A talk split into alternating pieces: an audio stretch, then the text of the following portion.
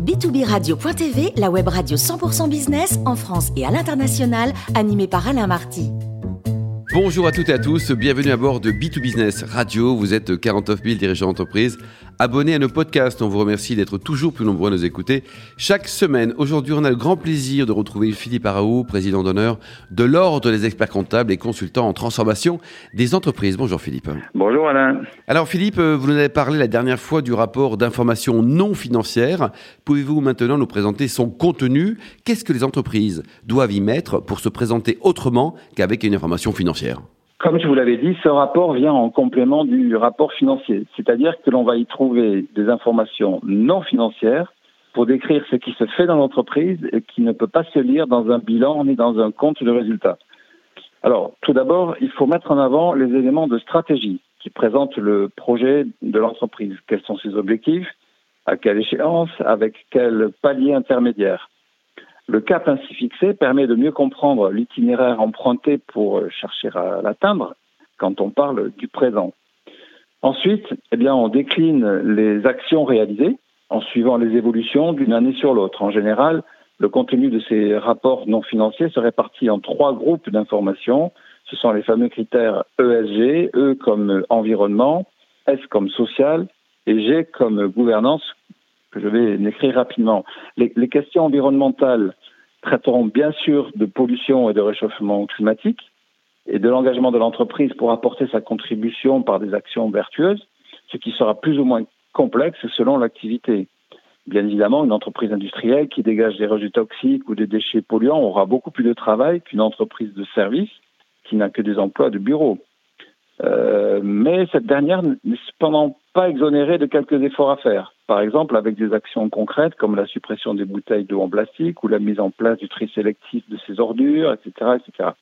Cela peut paraître anodin, bien sûr, mais, mais c'est euh, néanmoins une contribution, même si elle n'est que symbolique. L'important étant euh, d'être sensibilisé au sujet et d'engager une action aussi modeste soit-elle. Le sujet social, alors, il est certainement plus vaste car il concerne toute entreprise qui compte des salariés. Il conviendra de relater les actions qui sont menées par une politique de qualité de vie au travail, la fameuse QVT, et pour euh, une évolution du poste de chacun. Il n'est certes pas facile de rapporter pour décrire l'ambiance au sein de l'entreprise, mais cette information est essentielle pour un lecteur extérieur qui cherche à se faire une opinion sur l'entreprise et sur ses perspectives. Par exemple, un indicateur sur le turnover du personnel en dit long sur la stabilité de l'entreprise et peut être retenu pour mesurer une forme de performance. Ce qui comptera avec ces indicateurs sera d'observer leur évolution d'une année sur l'autre ou même en cours d'exercice pour donner la tendance de l'entreprise et la positionner sur une trajectoire euh, avec un objectif. Quant au troisième, la gouvernance, euh, c'est un, champ aussi d'exploration et d'évolution. Même si elle est très efficace, elle se doit d'être évolutive car il n'y a rien de pire dans notre monde en pleine évolution que de rester dans un schéma figé. C'est un sujet délicat. Hein. Euh, il demande une grande objectivité de la part des dirigeants pour leur faire accepter l'idée même d'un changement. Or, aujourd'hui, la jeune génération, et notamment la génération Y, veut comprendre le pourquoi des choses, le why, euh, et elle attend des responsabilités. C'est tout simplement une question d'adaptation à son époque. Le mode de gouvernance de toute entreprise peut ainsi faire l'objet d'un chantier pour euh, engager une évolution, ce qui sera une information importante euh, à rapporter. Mais alors Philippe, à vous écouter, on a l'impression que les entreprises ne sont pas performantes et qu'elles doivent toutes changer leur modèle. Le paysage est-il aussi catastrophique N'est-ce pas exagéré ou en tout cas avoir une vision un peu trop pessimiste de cette réalité? Bien sûr que les entreprises sont performantes, euh, mais il serait faux de penser que le rapport extra-financier ou les critères ESG ne concernent que les entreprises qui connaissent des difficultés, qu'elles soient environnementales ou sociales, et qui doivent absolument se transformer pour éviter la catastrophe. C'est un sujet qui concerne absolument tout le monde, des plus petites aux plus grandes entreprises, des moins performantes aux championnes, et ce, quel que soit le secteur d'activité. Il faut comprendre que ce rapport n'est rien d'autre qu'une photo de l'entreprise, comme le sont d'ailleurs ses états financiers. Le rapport joue un rôle de révélateur pour mieux faire connaître l'entreprise et ce, quelles que soient ses performances. Dans tous les cas, même les meilleurs, il y a matière à évolution. Ce qui compte, c'est de choisir des objectifs et des indicateurs pour prendre la mesure et ainsi voir l'évolution d'une année sur l'autre. Ces indicateurs non financiers aujourd'hui entrent en ligne de compte pour mesurer la valeur globale de l'entreprise. La notation, la notation financière même, ne peut plus se faire qu'à partir des seules performances financières. Je prends un exemple en caricature à l'extrême pour bien faire comprendre. Que vaudrait une entreprise qui aurait des performances financières magnifiques si son climat social était délétère, ce qui ne se traduit pas dans ses comptes? Ou le contraire d'ailleurs. Ce qu'il faut comprendre, c'est que les éléments financiers et les éléments non financiers sont chacun une partie du tout, et la finalité est de présenter le tout. Alors Philippe, vous abordez un sujet qui est très délicat au sein des entreprises. Est-ce que les dirigeants sont favorables à cette idée de communiquer plus largement pour révéler les informations qui jusque-là étaient plutôt tenues comme quasiment secrètes hein? Est-ce que vous avez observé une sorte de changement dans les mentalités? Vous avez raison de poser la question, car effectivement, le réflexe premier de tout dirigeant est plutôt de considérer son entreprise comme un bien propre, sans avoir de compte à rendre à, à quiconque sur sa propre gestion. Euh, mais les temps changent, et l'heure est venue de la transparence, de la responsabilisation pour contribuer à l'inclusion de l'entreprise dans la société, ce qui demande à être travaillé.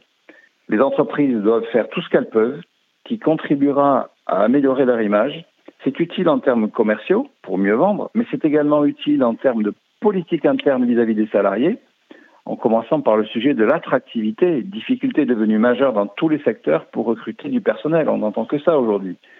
Et puis, nous vivons dans une société où la communication a pris le dessus et ne connaît plus de limites. Tout se sait et il vaut mieux piloter soi-même la communication sur sa propre entreprise. C'est devenu incontournable et je conseille vivement de contrôler cette communication en s'engageant sur la présentation de ces informations dans un rapport euh, spécifique. Philippe, vous nous avez parlé des rubriques à aborder dans ce rapport non financier, on va le repréciser, mais y a-t-il un modèle à appliquer? Comment faut-il présenter les choses? Les entreprises sont-elles libres en la matière ou pas? Pour répondre à cette question, je dirais qu'il faut classer les entreprises en deux groupes. D'un côté, celles qui sont tenues par l'obligation légale de présenter un rapport, c'est-à-dire celles qui ont un chiffre d'affaires supérieur à 100 millions d'euros et qui comptent plus de 500 salariés, celles-là n'ont pas le choix, car la loi dite Grenelle 2, qui date de 2011, dicte précisément les informations à produire que je vous ai décrites. Et puis, il y a les autres entreprises, celles qui sont en dessous de ces seuils, la très très grande majorité. Je dirais que celles-là aussi sont concernées, non pas pour répondre à une contrainte légale, mais par intérêt sociétal, d'une part, pour améliorer leur inclusion en cherchant à améliorer leur image, et par intérêt personnel, d'autre part, car une politique RSE est un facteur d'amélioration de performance. C'est pourquoi je recommande fortement à toute entreprise de s'intéresser à ces rapports non financiers, même en l'absence d'obligation, car il contribuera à une meilleure présentation de l'entreprise et ce, quel que soit son contenu. Si les indicateurs ne sont pas très, performants, peu importe. Ce qui compte, c'est d'avoir engagé une démarche de progrès. Et l'exercice est d'autant plus facile qu'il est libre, pour reprendre votre terme. Euh, sans obligation légale, le contenu est laissé à l'appréciation de son rédacteur. Je dirais qu'il faut en profiter car je crains que cela ne dure pas. Je vois beaucoup de projets pour aller vers une normalisation à l'échelle non seulement nationale mais surtout internationale. Par exemple, la COP26 de Glasgow, qui vient de se terminer la semaine dernière, a annoncé la, la création d'un nouveau board pour les normes de développement durable à l'échelle mondiale sur le modèle des normes comptables puisqu'il est créé par la fondation IFRS c'est dire l'importance du sujet, la sensibilité des pouvoirs publics à la matière et la portée des mesures. Je suis convaincu que dans un avenir euh, à court terme, toutes les entreprises seront tenues par ces contraintes de communication. C'est pourquoi il faut profiter de ce temps de liberté actuel pour se familiariser avec l'exercice et pour commencer à produire des rapports non financiers dans lesquels les entreprises peuvent encore dire ce qu'elles veulent, à condition toutefois de rester dans les limites de l'éthique et de la vérité car rien ne serait pire que de mentir avec un rapport erroné. Cela se retournerait très vite contre l'entreprise. Il faut être juste et dire les choses telles qu'elles sont. Et Dieu sait qu'il y a des choses à dire. Mon expérience m'a prouvé que chaque entreprise a une belle histoire à raconter, une très belle histoire. Alors, pourquoi s'en priver?